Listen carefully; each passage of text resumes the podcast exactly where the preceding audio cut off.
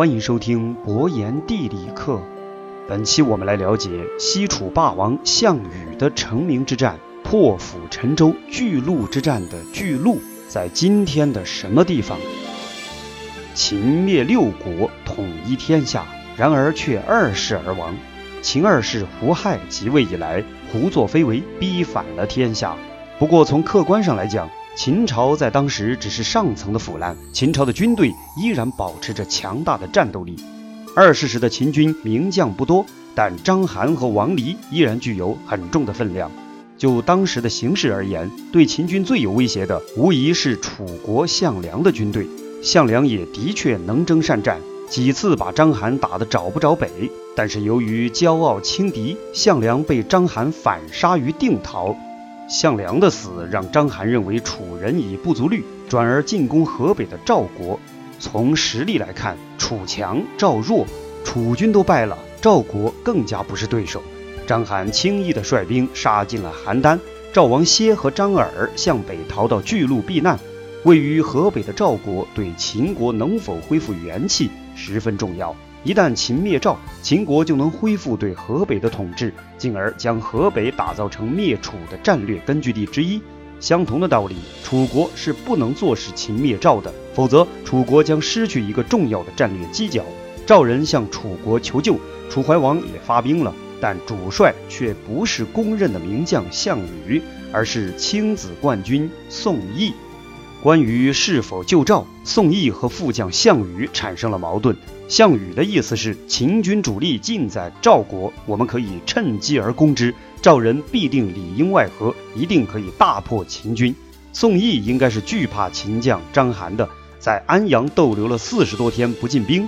面对项羽的质疑，宋义扯了一圈，说什么坐山观虎斗，二虎相争必有一伤，然后如何如何。结果两个人吵得脸红脖子粗。但宋义是主将，下令再敢言战者斩。然而项羽可是个狠角色，一怒之下砍倒了宋义，自立为楚军的主将。项羽跟着叔父项梁打天下，立功卓著，大家也都服他。这对楚军来说反而成了优势。巨鹿已危在旦夕，项羽也急于立功，率军渡河北上。这一来，历史上就增加了一个著名的成语“破釜沉舟”。项羽下令把吃饭的铁锅砸烂，把渡河的舟船凿沉，只带上三天的干粮，完不成任务，全部都自杀谢罪。紧接着，项羽九战九捷，大破秦军的王离部，吓得章邯引兵后退。原本做壁上观的诸侯兵，这时才知道项羽的厉害，对项羽心服口服，跟着项羽一块儿攻秦。这一战奠定了项羽的江湖地位。也为他日后成为西楚霸王打下了基础。章邯已被项羽吓破了胆，再加上秦二世派人责骂章邯，最终逼得他降了楚国。但项羽此时展现了他残暴的一面，坑杀了秦国降卒二十万，在历史上也留下了恶名。不过，站在楚国的角度来看，此举彻底消灭了秦人的反抗能力。自此，秦国再没有实力与楚国对抗了。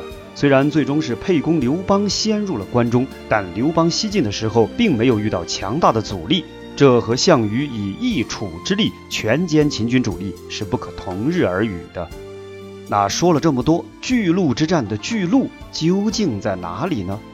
有的朋友可能会说，巨鹿不就在河北省邢台市的巨鹿县吗？这还不简单？然而此巨鹿却非彼巨鹿。现在的巨鹿县在秦朝时还不存在，当时秦朝的确设有巨鹿县，然而县治却并不在今天的巨鹿，而在现在的平乡县城。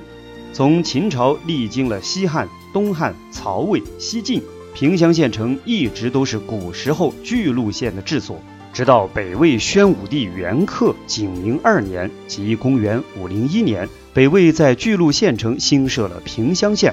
而原来的巨鹿县则迁到了今天的巨鹿县。平乡县虽然不再叫巨鹿县了，但辖下还有一个巨鹿城，就在平乡县的县城。平乡的名气虽然不怎么大，但它位于邢台市的东南部，往南不远就是河北省的邯郸市。平乡全县都位于华北平原之上，地势非常低平，堪称是一马平川。古时候的巨鹿之战给项羽留下了不朽的盛名，以至于古人有一幅绝佳的对联：“有志者事竟成，破釜沉舟，百二秦关终属楚。苦心人天不负，卧薪尝胆，三千越甲可吞吴。”可以说，巨鹿之战就是项羽的封神之战。如果没有了这一战的慷慨壮烈，项羽日后在乌江自刎就少了很多悲剧的色彩。本期博言地理课就讲到这里，感谢您的收听，我们下期再见。